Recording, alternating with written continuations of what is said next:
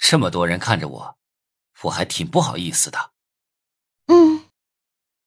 就在我快要接触到秦雅轩的时候，他眉头皱了皱，竟然睁开了眼睛。无能，你怎么在这儿？秦雅轩刚醒过来，头脑晕晕乎乎的，还没反应过来。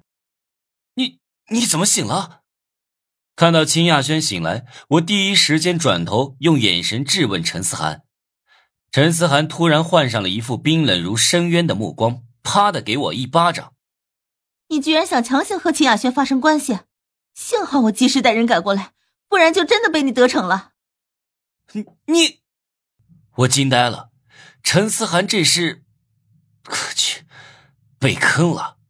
我被陈思涵耍了，他一直在玩我。根本就不是想帮我，陈思涵，你们什么意思啊？崔贤比我反应快，瞬间就明白我被陈思涵出卖了，指着他们低喝。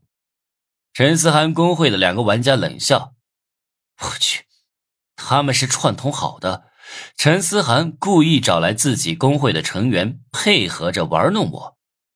这么说，你之前也是耍我的？不可能啊！”你明明救了我好几次啊！我面色变幻，特像是被人卖了还帮人数钱的那种傻逼。陈思涵一个高级玩家，为什么要费尽心机来坑我这个中级玩家？而且他还真切的救过我。